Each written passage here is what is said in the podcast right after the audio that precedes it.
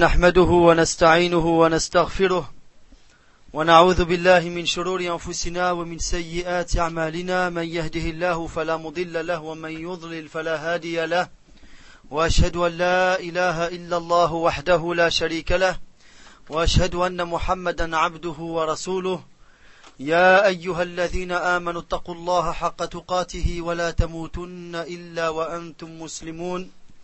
يا أيها الناس اتقوا ربكم الذي خلقكم من نفس واحدة وخلق منها زوجها وبث منهما رجالا كثيرا ونساء واتقوا الله الذي تساءلون به والأرحام إن الله كان عليكم رقيبا يا أيها الذين آمنوا اتقوا الله وقولوا قولا سديدا يصلح لكم أعمالكم ويغفر لكم ذنوبكم ومن يطع الله ورسوله فقد فاز فوزا عظيما. أما بعد فإن خير الكلام كلام الله وخير الهدي هدي محمد صلى الله عليه وسلم وشر الأمور محدثاتها وكل محدثة بدعة وكل بدعة ضلالة وكل ضلالة في النار. وبعد الفقه. Le fiqh nous allons voir sa signification. C'est un terme qui a deux sens. Le premier sens, c'est le sens linguistique et littéral. À l'origine, ce terme a un sens dans la langue arabe.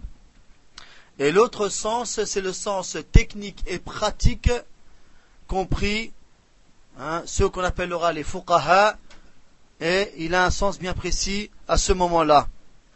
Le sens linguistique, c'est la compréhension et plus précisément savoir ce qui est voulu réellement dans un discours.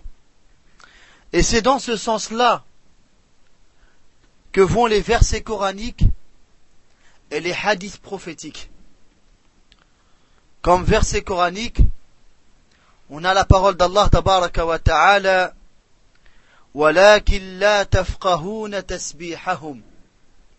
dans le sens du verset mais vous ne comprenez pas leur façon de le glorifier.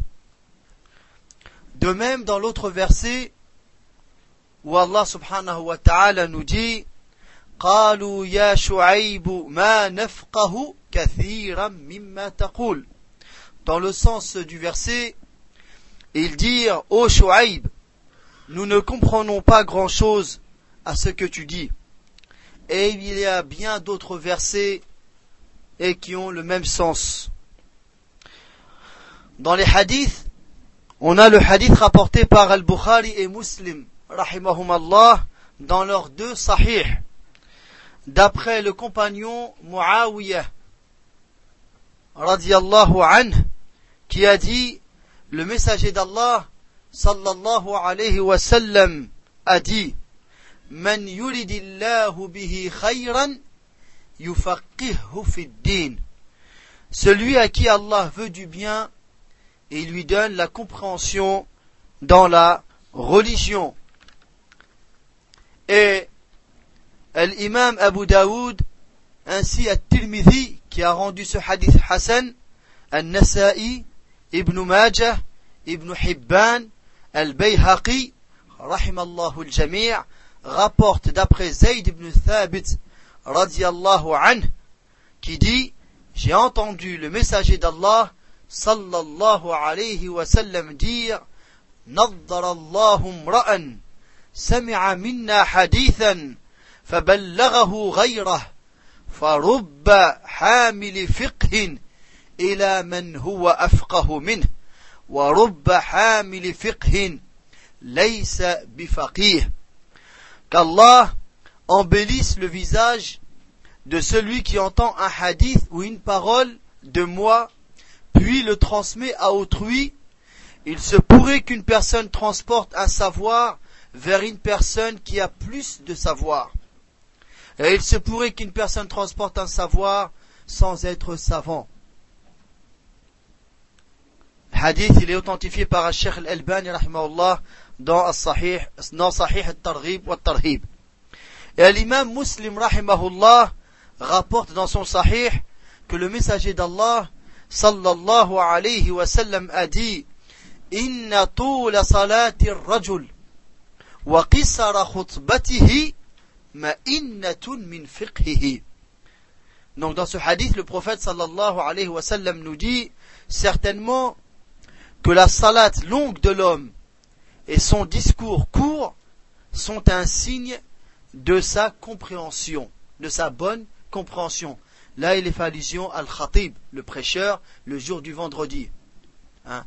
Celui qui en arrive à faire un discours qui est court et complet et qui allonge sa prière, ceci est un signe de sa bonne compréhension de la religion. Et l'imam al-Bukhari ainsi que l'imam Muslim, rahimahumallah, rapportent dans leurs deux sahih, d'après Abdullah ibn Abbasin, radiallahu anhuma, que le messager d'Allah, sallallahu alayhi wa sallam, lui dit, c'est une dua, une invocation que le prophète alayhi salatu wa sallam a fait pour son petit cousin Abdullah ibn Abbasin radiallahu anhuma lorsque le prophète lui dit Allahumma faqihhu fid din Oh Allah donne-lui la compréhension dans la religion et fais-lui connaître l'interprétation, c'est-à-dire le commentaire et l'explication du Coran.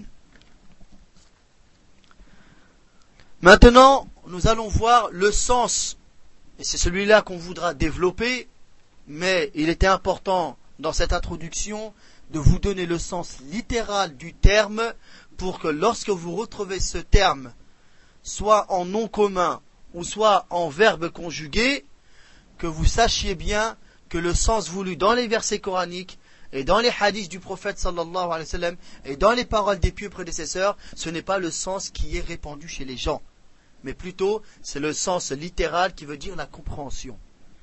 Le sens technique et pratique, c'est la science des règles religieuses, avec les preuves du Coran et de la Sunna, comme les règles de la purification, de la salat, etc.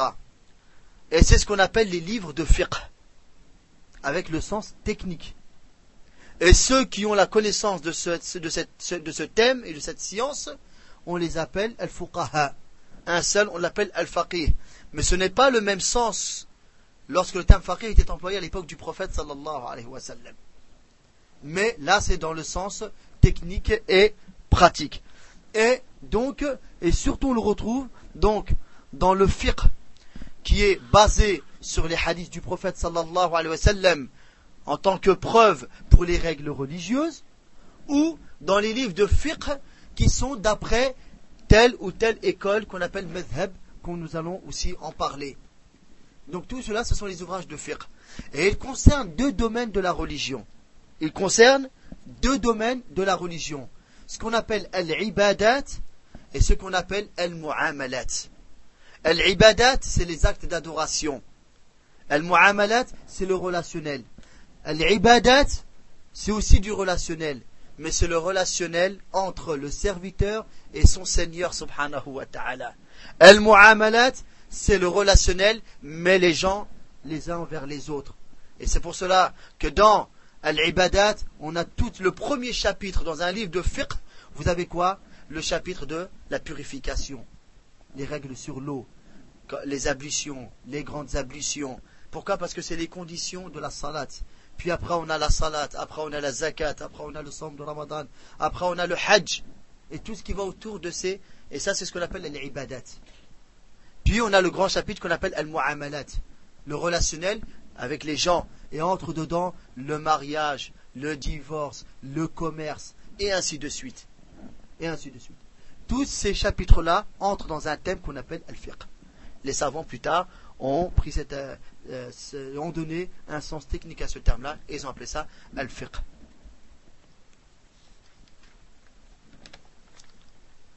Et à ce sujet, le grand savant, le cher Muhammad Nasruddin al-Albani, dit Le fiqh, à l'origine, c'est la compréhension.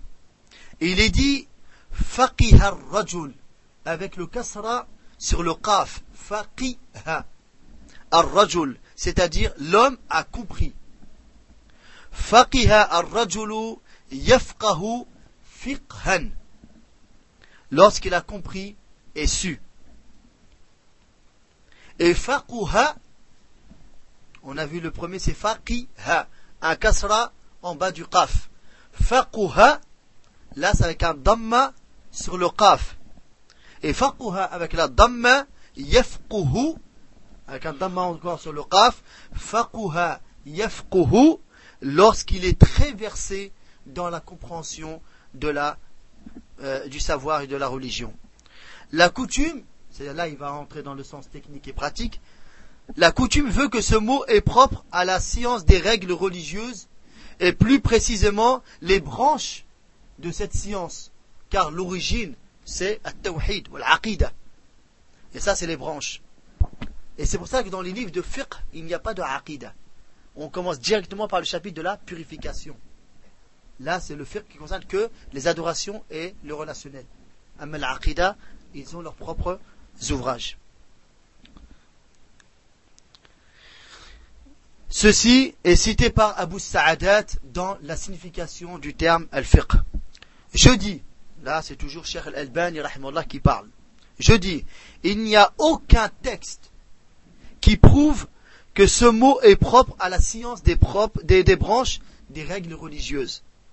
Al-Imam al-Darimi, rapporte d'après Imran al-Minqari, qui dit, en arabe, Rawal Imam al-Darimi, رحمه الله عن عمران المنقري قال قلت للحسن يوما في شيء ما هكذا قال الفقهاء؟ قال ويحك هل رأيت فقيها؟ إنما الفقيه الزاهد في الدنيا الراغب في الآخرة البصير بأمر دينه Al-mudawimu.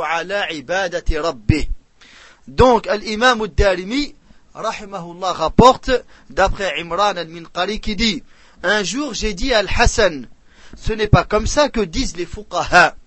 Alors il dit, malheur à toi, et est-ce que tu as vu un faqih? Certes, le faqih, c'est celui qui renonce à ce bas monde, qui désire l'au-delà, qui est clairvoyant et averti en ce qui concerne sa religion qui est constant dans l'adoration de son Seigneur. Ces paroles de Cheikh al-Albani avec le texte qui l'accompagne, on le retrouve dans Sahih al-Targhib ou al-Tarhib.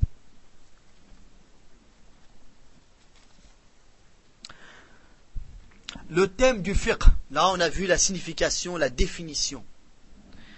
Le fiqh concerne les règles religieuses concernant les adorations comme la salat, le jeûne et les transactions comme la vente, les intérêts et les relations sociales comme le mariage, le divorce et bien d'autres règles. Les mérites de l'apprentissage de fiqh. Connaître le fiqh aide le musulman à savoir et comprendre les règles de l'adoration qu'il voue à Allah subhanahu wa ta'ala, ainsi que ses transactions et ses relations avec son entourage. Et pour que la personne soit sur une clairvoyance dans sa religion et son bas monde, et là il aura gagné la réussite dans cette vie d'ici-bas ainsi que dans l'au-delà. Le prophète sallallahu alayhi wa sallam a dit Man yuridillahu bihi khayran donc dans ce hadith le prophète sallallahu alayhi wa sallam dit celui à qui Allah veut du bien il lui donne la compréhension dans la religion rapportée par Al-Bukhari et Muslim. La règle de son, apprentissage et de son enseignement.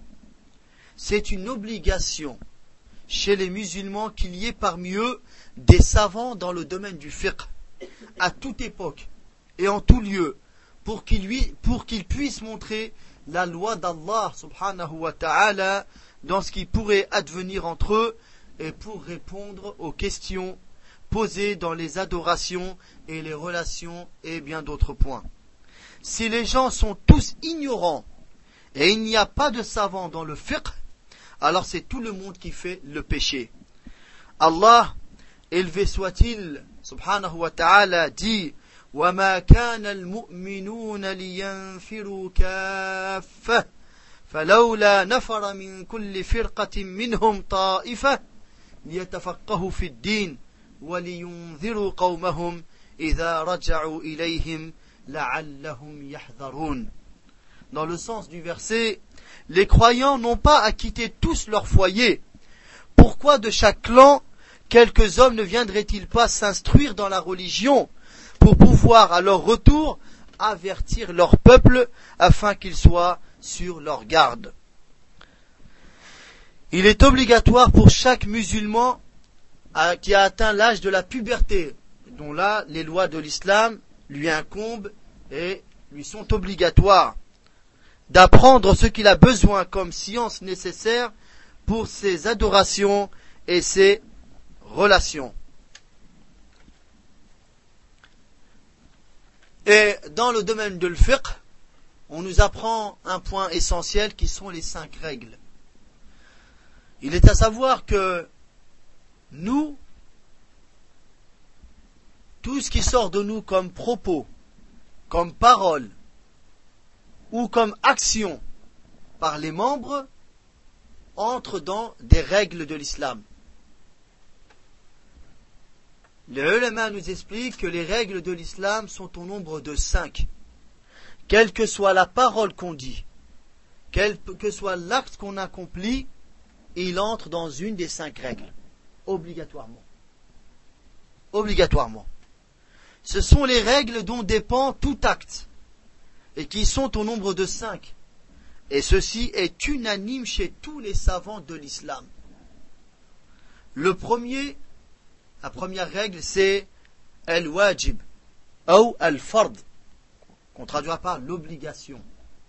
Celui qui le fait sera récompensé, et celui qui le délaisse sera châtié, comme, comme les cinq prières et tout autre acte obligatoire. Deuxième règle, al-mandoub ou al-mustahab, c'est ce qui est conseillé recommandé. Celui qui le fait sera récompensé, et celui qui le délaisse ne sera pas châtié, comme le jour, comme jeûner le jour de Ashura, ou une prière surrogatoire, et bien d'autres actions. Troisième règle, l'interdit, l'illicite, al-haram. Celui qui le délaisse sera récompensé et celui qui le commet sera châtié, comme par exemple boire du vin. Quatrième règle, al-makruh, c'est ce qui est déconseillé. Celui qui le délaisse sera récompensé, et celui qui le fait ne sera pas châtié. Comme par exemple d'entrer à la mosquée avec le pied gauche et d'en sortir avec le pied droit. Cinquième règle, al-mubah ou al-jaiz. C'est ce qui est permis, ce qui est licite. Il n'y a pas de récompense ni de châtiment pour celui qui le fait ou le délaisse. Hein, c'est à la même position. Il n'est pas conseillé, il n'est pas déconseillé, c'est le licite. Qu'on le fasse ou qu'on ne le fasse pas, c'est la même chose. Ceci tant qu'il n'y a pas d'excès, car ce qui est permis, si on exagère là-dedans, on pourrait tomber dans le déconseillé, on pourrait tomber dans l'interdit, comme manger, boire, dormir et bien d'autres actions. Maintenant, nous allons voir une brève biographie concernant les quatre imams connus et célèbres hein, des madhahib. Avant de commencer, il est à préciser quelque chose. Il est, on ne retrouve dans aucun verset coranique et dans aucun hadith du prophète wassalam, l'ordre de suivre un savant quelconque, précis. L'ordre dans les textes est de suivre les preuves et les arguments du livre d'Allah et de la sunna du prophète alayhi de suivre la révélation. Comme Allah tabaraka wa ta'ala nous le dit bien dans le Coran, اتبعوا ما أنزل إليكم من ربكم ولا تتبعوا من دونه أولياء قليلا ما تذكرون Suivez ce qui vous a été descendu de la part de votre Seigneur et ne suivez rien d'autre en dehors de cela. Très peu d'entre vous s'en rappellent. Et le prophète wassalam, nous dit que si on veut être à l'abri de l'égarement, on se doit de se cramponner à sa sunna. Avancez, barakallahu fikum, laissez de la place pour vos frères derrière. Avancez, faites de la place pour vos frères. Le prophète alayhi salatu wassalam nous dit Taraktu fikum ma in tamassaktum bihima lan tadillu abada. Kitab Allah wa ولن يتفرقا حتى يرد علي الحوض. J'ai laissé entre vous deux choses. Vous ne vous égarerez jamais tant que vous y attachez. Le livre d'Allah et ma sunnah et ils ne se sépareront jamais. Le Coran et la Sunna, ils vont de pair. Et ils ne se, sont, ils ne se sépareront jamais jusqu'à qu'ils soient les deux, le Coran et la Sunna, jusqu'à qu'ils soient présentés à moi devant Al-Hawd, qui est le fleuve du prophète, alayhi salatu wassalam, yom al-qiyamah.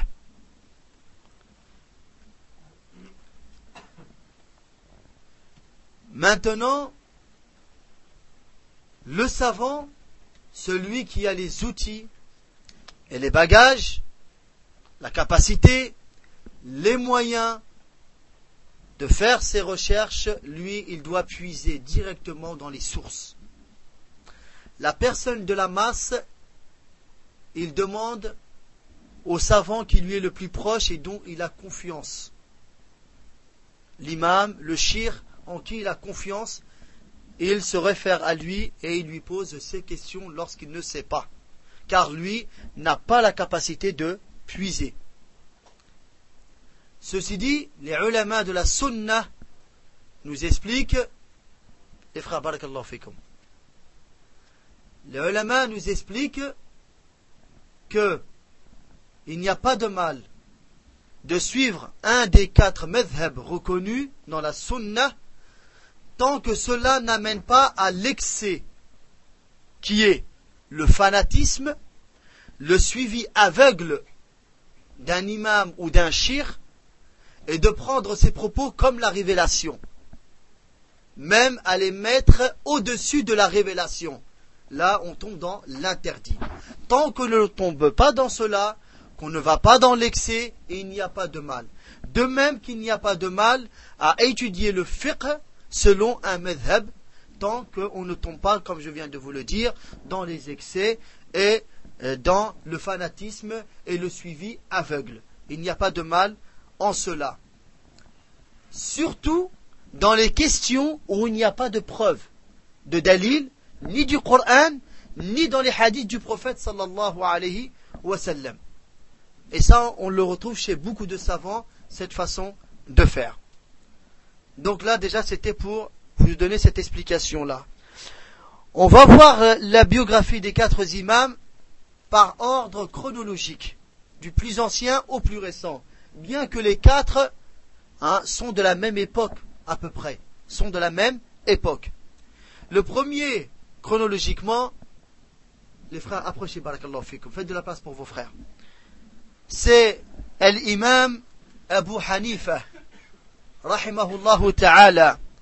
Son nom complet est An-Nu'man ibn Thabit ibn Zouti Al-Tayyimi Al-Koufi, car il est originaire de la ville de Koufa, qui est une ville qui est en Irak. C'est la ville qui a été, qui a été euh, que le, calife bien guidé, le quatrième calife bien guidé, le prince des croyants, Ali ibn Abi Talib, l'a prise comme capitale du califat islamique après Médine. Car le prophète sallallahu a gouverné les musulmans à Médine et il est mort à Médine alayhi salatu wassalam. Puis après lui, il y a eu Abu Bakr as-Siddiq radiallahu an. Puis il y a eu Omar radiallahu an. puis il y a eu Uthman radiallahu anhu. Et les trois ont gardé comme capitale Médine. Puis vint l'époque de Ali radiallahu anhu, une partie de son califat, il est resté à Médine, puis plus tard, il est parti à Al-Koufa en Irak, et c'est devenu la capitale du califat à son moment. Abu Hanifa, donc al-Nu'man ibn Thabit, il est d'origine persane, ce qu'on appelle aujourd'hui un Iranien. Hein, ce sont des Persans, connus sous le nom de Abu Hanifa. L'imam Abu Hanifa est né en l'an 80 de l'Égypte, en l'an 80 de l'Égypte al-Koufa. Il étudia les sciences religieuses chez les grands savants de son époque et devint un grand imam reconnu de son vivant. Dans son enfance, il est dit que quand il était petit, c'était un petit enfant, il a eu l'occasion de rencontrer le, compagnon du prophète sallallahu alayhi wa Anas ibn Malik radiallahu anhu, car Anas ibn Malik, c'est un des derniers compagnons vivants. Un des derniers, puisqu'il est mort, il avait près de 120 ans. Radiallahu la baraka, la bénédiction des doigts du prophète Mohammed sallallahu alayhi wa. Car lorsque le prophète sallallahu alayhi wa a émigré à Médine, Anas ibn Malik avait 10 ans. Il avait 10 ans. Sa mère, qui s'appelle Umm Sulaym, Umm Sulaym radiallahu anha, elle l'a pris par la main et elle l'a emmené chez le prophète sallallahu alayhi wa. Et elle lui a dit, je veux te le laisser pour qu'il te serve, il soit à ton service. Et il est resté pendant 10 ans chez le prophète sallallahu alayhi wa sallam. Radiallahu anhu. Et donc, Anas ibn Malik, donc, il a eu l'occasion de, de connaître beaucoup de dua du prophète alayhi sallam envers lui. Et Allah lui a donné une longue vie. Et c'est l'un des derniers compagnons restés vivants. Il enseigna, l'imam Abu Hanif enseigna les sciences islamiques dans sa ville Al-Koufa et autres villes d'Irak et eut beaucoup d'élèves. Parmi ses grands professeurs, il y a Hisham ibn Urwa ibn Urwa ibn Zubayr wa al-Thawri Ata ibn Abi Rabah Asim ibn Abi Najud wa ibn Abi Sulaiman wa Amr ibn Dinar et bien d'autres.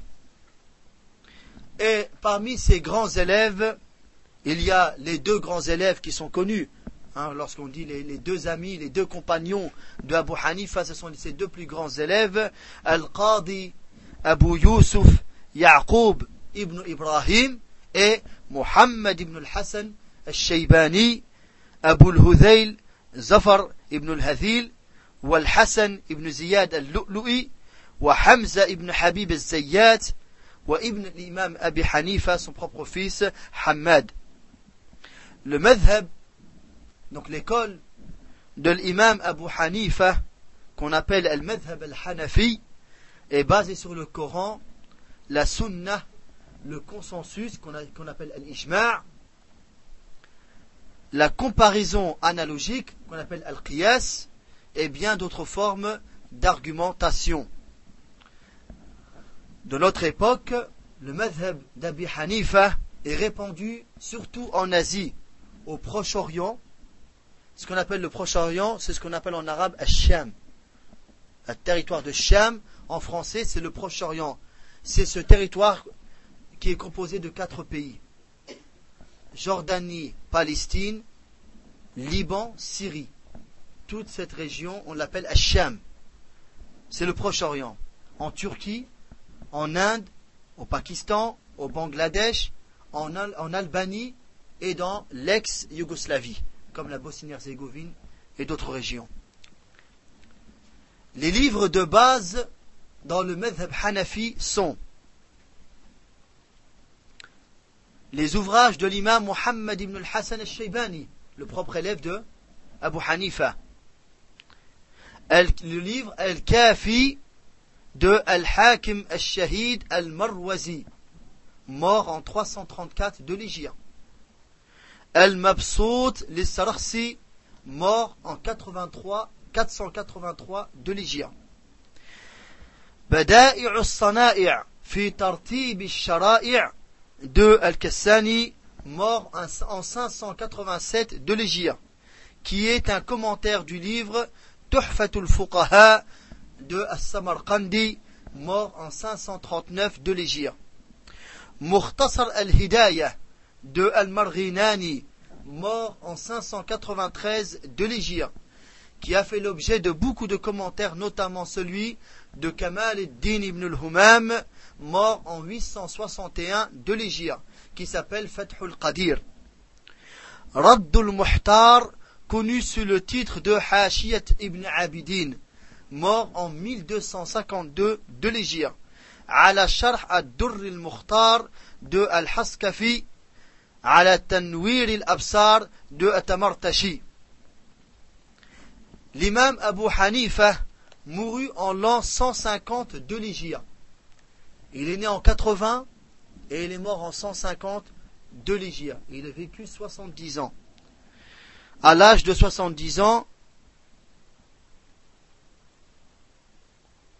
rahimahullahu ta'ala.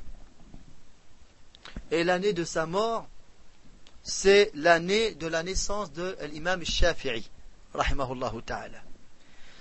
Donc, chronologiquement, après l'imam Abu Hanifa, on a l'imam Malik ibn Anas, rahimahullahu ta'ala. Son nom complet est Malik ibn Anas ibn Malik ibn Abi Amir ibn Umar ibn al-Harith al-Asbahi al-Himyari al-Qahtani al-Madani al-Madani parce que c'est un Médinois surnommé Abu Abdillah sa mère est Al-Aliyah bint Sharik ibn Abd al-Rahman al-Azadiyah son grand-père Abu Amir est un compagnon du prophète sallallahu alayhi wa sallam qui participa à toutes les batailles avec le messager d'Allah sallallahu alayhi wa sallam hormis la bataille de Badr. Il est né en l'an 93 de l'Égypte, c'est-à-dire 13 ans après Abu Hanifa. Il est né en l'an 93 de l'Égypte à Médine. Et c'est dans sa ville natale où il étudia les sciences religieuses. Il devient un grand imam reconnu dans son vivant et fut connu comme étant le savant de Médine, Alimul Medina. Et son imam, d'où son titre de Imam Idal Hijra, l'imam de la demeure de l'exil. C'était le surnom de l'imam Malik. On l'appelle Imamu Daril Hijra, l'imam de la demeure de l'exil, l'exil du prophète Mohammed sallallahu alayhi wa sallam. Il enseigna les sciences à la mosquée du prophète alayhi salatu wassalam. Il en était l'imam et il en était le professeur de la mosquée du prophète alayhi salatu wassalam. Et rapporta des hadiths de plus de 700 savants, dont parmi eux beaucoup de tabi'in.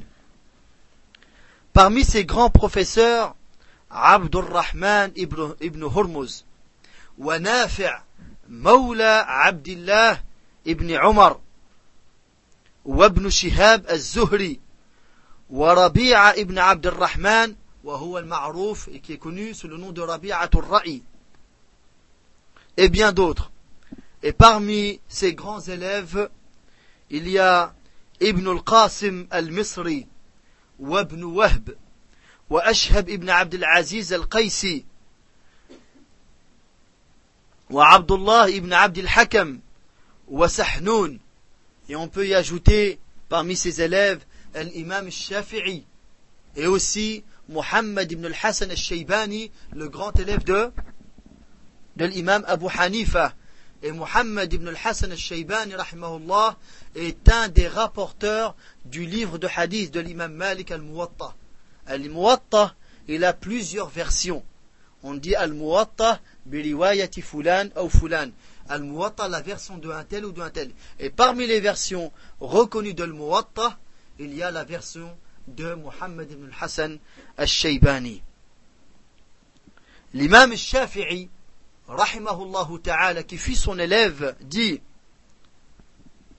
Malik est la preuve d'Allah sur ses créatures après les tabi'in.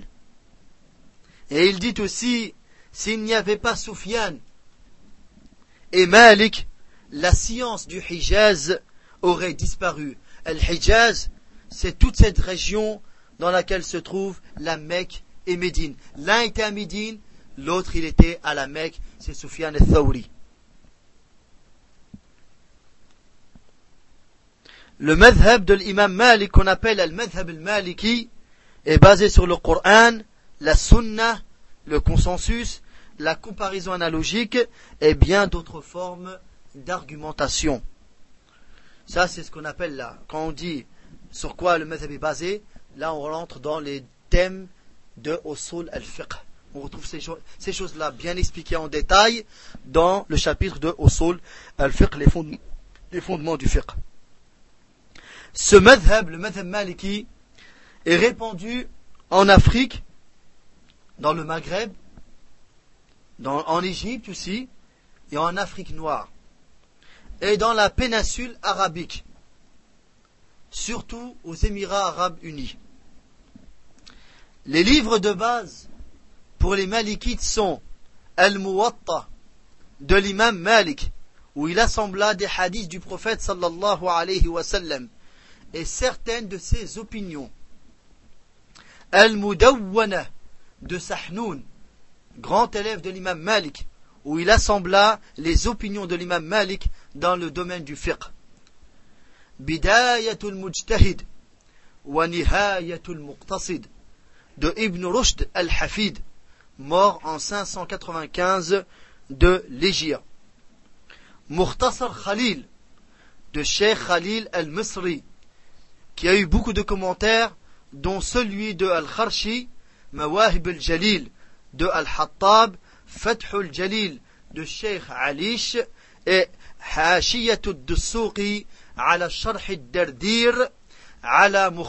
Khalil.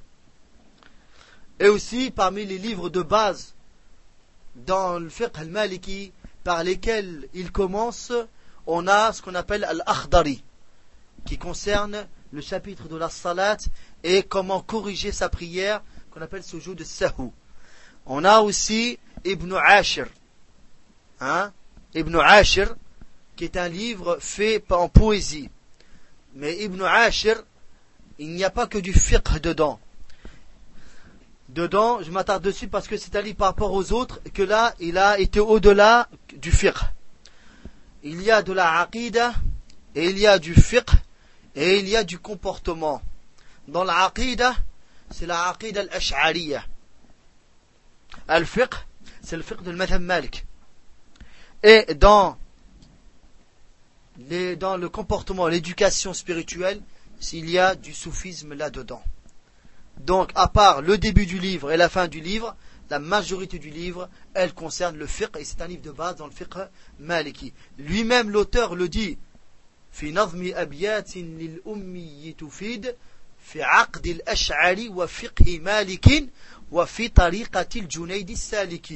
il dit, j'ai assemblé des vers de poésie qui seront utiles pour l'ignorant dans le dogme de Al-Ash'ari, le madhab de l'imam Malik et dans le cheminement, c'est la spiritualité de Al-Junaid. Taïb. Puis, après, il y a Al-Risala du grand savant Ibn Abi Zayd Al-Qayrawani, de Qayrawan, rahimahullah ta'ala.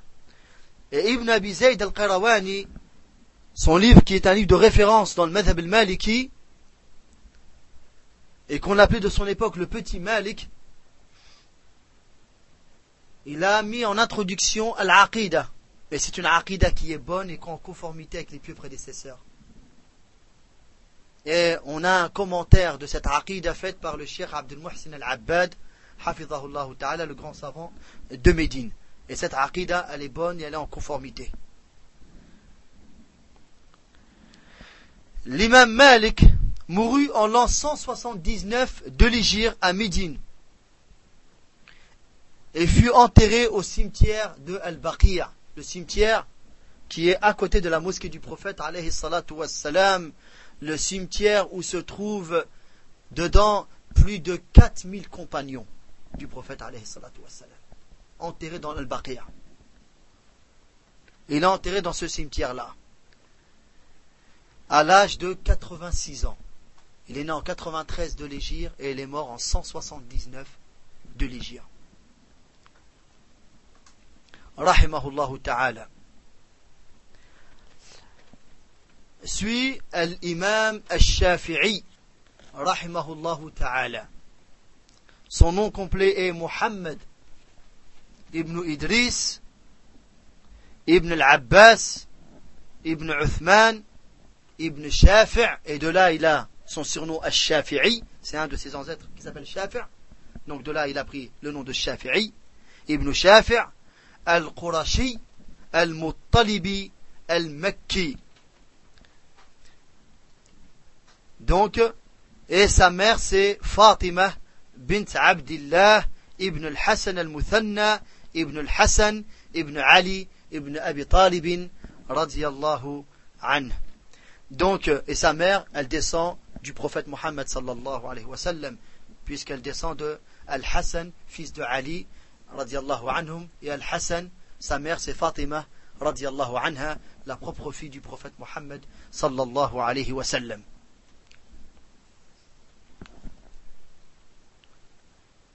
Et dans sa lignée, parce que c'est un Qurayshi, l'imam Shafi'i, dans sa lignée, il rejoint l'ascendance à un certain moment du prophète Mohammed sallallahu alayhi wa sallam. L'imam al-Shafi'i est né en l'an 150, l'année de la mort de l'imam Abu Hanifa, de l'Égypte, à Gaza en Palestine. Il est né à Gaza en Palestine. Ayant perdu son père tout petit, sa mère l'emmena vivre à la Mecque. Mais il, était encore tout nourrisson, tout petit. Sa mère, elle l'a pris, elle l'a emmené à la Mecque. C'est pour ça qu'on l'appelle Al-Mekki, car c'est un Mécois. Il n'avait que deux ans, il était encore petit. Et c'est là où il a pris par cœur le Coran à l'âge de sept ans. Et Al-Muwatta de l'imam Malik à l'âge de dix ans. Ainsi que les sciences religieuses. Il est dit de l'imam Shafi'i, rahimahullah ta'ala, qu'il avait une mémorisation très très forte de sorte que lorsqu'il voulait lire un livre, il était obligé de cacher une page parce que avec le regard, il mémorise. Et ça va lui nuire à sa mémorisation. L'imam Shafi'i, un jour, il était assis dans une assemblée de l'imam Malik à Médine. Il était encore enfant. Et l'imam Malik, rahimahullah, citait des hadiths du prophète, alayhi salatu wassalam. Et Shafi'i faisait des gestes avec sa main, comme ça. L'imam Malik pensait que Shafi'i, qui était un enfant, était en train de s'amuser avec ses doigts. Après, quand il a terminé, il l'a appelé. Il lui a dit, oh mon enfant, ces assemblées-là ne sont pas faites pour cela. Je t'ai vu, tu jouais avec tes mains. Il lui a dit, oh cher, je ne joue pas avec mes mains. Il lui a dit, mais qu'est-ce que tu faisais? Il lui a dit, j'écrivais tout ce que tu disais. Je l'écrivais. Il lui a dit, mais pourquoi? Il lui a dit, car tout ce que j'écris, je le mémorise. Il lui a dit, tu es capable de me dire tout ce que j'ai dit dans le cours? Il lui a dit oui, et il lui a tout récité ce que l'imam Malik avait dit dans son cours. Subhanallah. Un jour, l'imam Shafi'i ta'ala a vu le tibia d'une femme, le bas de la jambe d'une femme, qui avait son vêtement un peu trop levé, seulement le bas de la jambe. Lorsqu'il est retourné à son apprentissage, il était perturbé. Il est dit qu'il est parti voir son professeur qui s'appelait Wakir, et il lui a dit, d'habitude, j'ai pas de problème pour l'apprentissage, mais là, j'ai il lui a dit, c'est pas passé quelque chose. Il lui a dit, si il y a une femme qui est passée, j'ai vu le bas de sa jambe.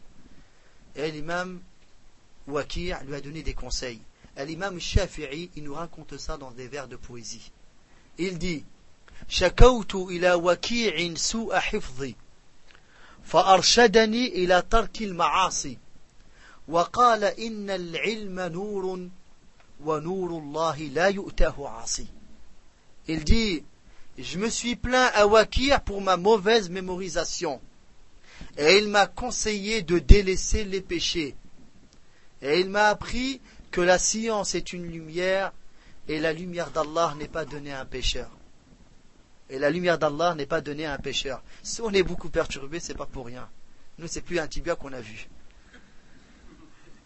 Allah al ah Parmi ces grands professeurs, il y a Muslim ibn Khalid al-Zanji, wa Sufyan ibn Uyayna, wa Muhammad ibn al-Hassan al-Shaybani, l'élève d'Abu Hanifa, والimam Malik et bien d'autres. Et parmi ses élèves, il y a Yusuf ibn Yahya, wa Abu Ya'qub al-Buwayti, wa Ismaïl ibn Yahya al-Muzani, wa Rabi' ibn Sulayman al-Muradi, wa Harmala ibn Yahya, wa Abu Thawr, Ibrahim ibn Khalid al-Kalbi, wal l'imam Ahmed ibn Hanbal. l'imam Ahmed ibn Hanbal fut l'élève de l'imam Shafi'i. Et l'imam Shafi'i fut l'élève de l'imam Malik. Et l'imam Malik était un contemporain, à peu près, de Abu Hanifa. Et ils ont eu des rencontres et des discussions entre eux. Pour vous dire qu'ils vécurent à peu près la même époque. Le madhab de l'imam Shafi'i, qu'on appelle le madhab Shafi'i, est basé sur le Coran, la Sunna le consensus, la comparaison analogique et bien d'autres formes d'argumentation. Ce madhab est répandu en Asie, au Proche-Orient, en Malaisie, en Indonésie, dans le sultanat de Brunei, en Égypte, aux Comores, dans les îles des Comores. Les livres de base pour les Shafi'ites sont des livres de l'imam Shafi'i en personne, Al-Um de l'imam Al-Shafi'i, et son résumé qui s'appelle Mukhtasar al-Muzani d'Ismaïl ibn Yahya al-Muzani, qui a fait l'objet d'un grand commentaire, Nihayatul Matlab d'Al-Juwayni. Fath al-Aziz, Sharh al-Wajiz de Al-Rifa'i, excusez-moi, de Al-Rafi'i. Al-Muhazzab wa tanbih de Al-Shayrazi. Al-Hawi al-Kabir de Al-Mawardi. Les ouvrages de l'imam al-Nawawi. L'imam al-Nawawi qui était un grand savant et surtout versé dans dans le madhab shafi'i. Les ouvrages de l'imam al-Nawawi, l'imam al-Nawawi, après sa venue, c'est la référence dans le fiqh shafi'i. La plus grande référence chez les shafi'ites, après la venue de, de Nawawi, c'est bien l'imam al-Nawawi, rahimahullah ta'ala. Les ouvrages de l'imam al-Nawawi, Rawdat al-Talibin, Al-Majmou' Minhaj al-Talibin, qui a fait l'objet de beaucoup de commentaires, dont Mourni al-Muhtaj de Al-Khatib al-Shurbini, Nihayatul Muhtaj de Al-Ramli et Tuhfatul Muhtaj d'Ibn Hajar al-Haytami. Pas al-Asqalani, c'est quelqu'un d'autre. Ibn Hajar al-Haytami. L'imam al-Shafi'i mourut en l'an 204. Il est né en 150 de l'Égypte.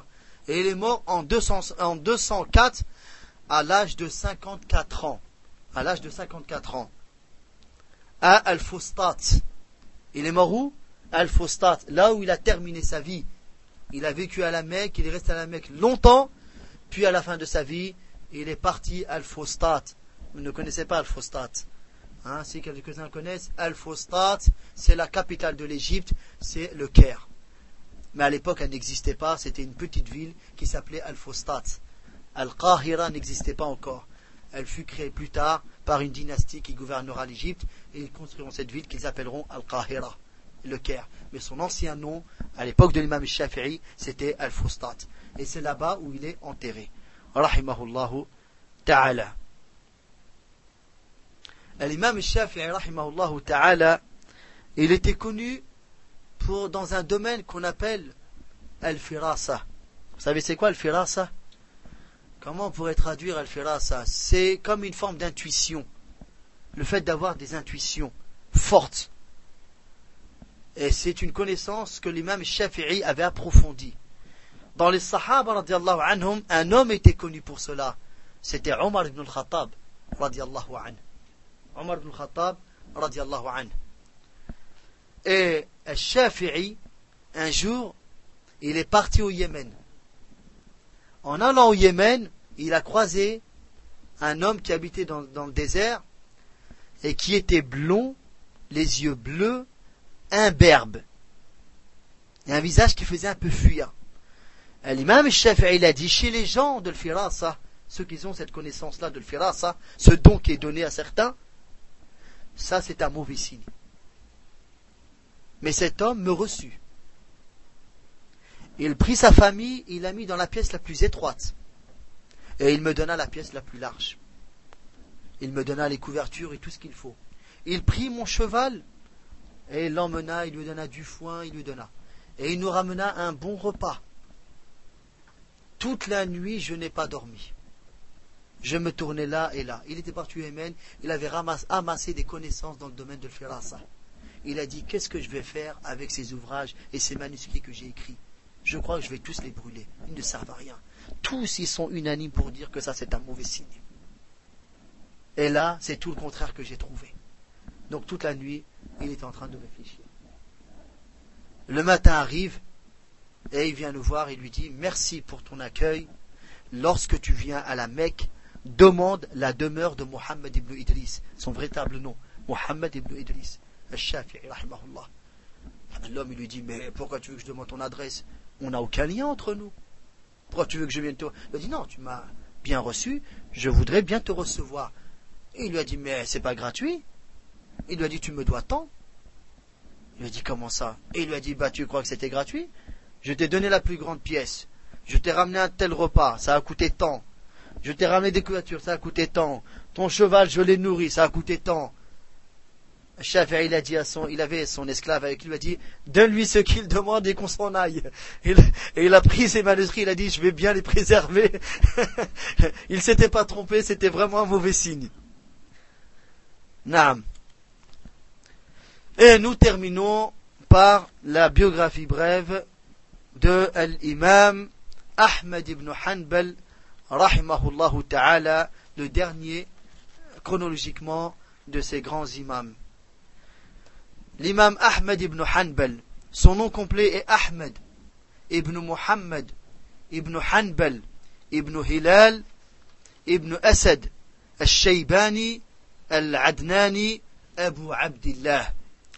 L'imam Ahmed ibn Hanbal est né au mois de Rabi' al-Awwal de l'an 164 de l'Égypte dans la ville de Bagdad, qui était la capitale de l'islam à cette époque.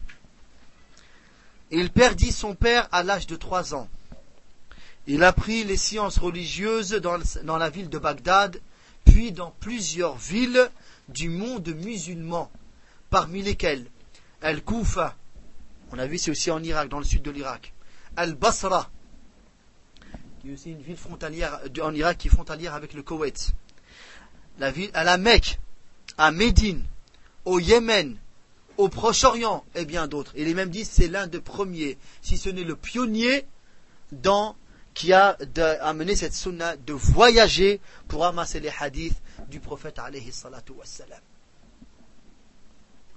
Parmi ces grands professeurs, il y a l'imam al-Shafi'i. Et il y a Abdul Razzaq ibn Hammam al-San'ani, parce qu'il est parti au Yémen. Et le grand savant du Yémen, de, de, du Yémen à l'époque, c'était Abdul Razzaq al-San'ani. Wa Sufyan ibn Uyayna. Wa Waki' ibn Jarrah, Wa Yahya ibn Sa'id al-Qattan. Wa Yazid ibn Harun. Wa Ismail ibn Ulayya. Wa Hushaym ibn Bashir. Parmi ses grands élèves, il y a ses deux fils. Abdullah ibn l'imam Ahmed et Salih ibn l'imam Ahmed, son cousin paternel, ibn Ammihi, Hanbal ibn Ishaq, et il y a aussi Abu Zur'a, il y a l'imam al-Bukhari, il y a l'imam Muslim, ce sont les élèves de l'imam Ahmed ibn Hanbal, et il y a Abu Daoud, et il y a Abu Bakr al-Athram, Abu Ya'la al-Mawsali, al-Maymouni, Ibn Hani, et bien d'autres. Le madhab de l'imam Ahmad ibn Hanbal, qu'on appelle al-madhab al-Hanbali, est basé sur le Coran, la Sunna, le consensus, la parole du compagnon, la comparaison analogique et bien d'autres formes d'argumentation. Ce madhab, le madhab al-Hanbali, est répandu dans la péninsule arabique et dans certaines contrées de Damas et d'Égypte les livres de base pour les Hanbalites sont Mukhtasar al-Kharqi, qui fut commenté par le grand savant Muwaffaq ad-Din ibn Qudamah al-Maqdisi dans son ouvrage qui s'intitule Al-Mughni. كشاف القناع وشرح منتهى الإرادات للبهوتي المحرر في الفقه de عبد السلام ibn Taymiyyah le grand-père de Cheikh l'Islam Al-Furu' de Ibn Muflih Al-Muqni' d'Ibn Qudamah Al-Maqdisi Al-Insaf de Al-Mardawi Al-Rawd Al-Murbi' de Al-Hajjawi Al-Imam Al-Shafi'i rahimahullah a dit un jour il sortait de la ville de Bagdad et il a dit en sortant de Bagdad je n'y ai pas laissé plus pieux ni plus savant que Ahmed ibn Hanbal. L'imam Ahmed ibn Hanbal mourut en l'an 241 de l'Égypte à l'âge de 77 ans à Bagdad la nuit du vendredi 12 Rabi' al-Awwal rahimahullahu ta'ala. Il est dit de lui qu'il a appris un million de hadiths par cœur. Alfa, alfa hadith, mille, mille hadiths, ça veut dire un million de, hadiths. Et son ouvrage, son grand ouvrage dans le hadith qui s'appelle Al-Musnad, il comporte près de 40 000 hadiths. 40 000 hadiths. C'est une référence dans le domaine. وصلى الله وسلم وبارك على نبينا محمد وعلى آله وصحبه أجمعين وآخر دعوانا أن الحمد لله رب العالمين وسبحانك اللهم وبحمدك أشهد أن لا إله إلا أنت أستغفرك وأتوب إليك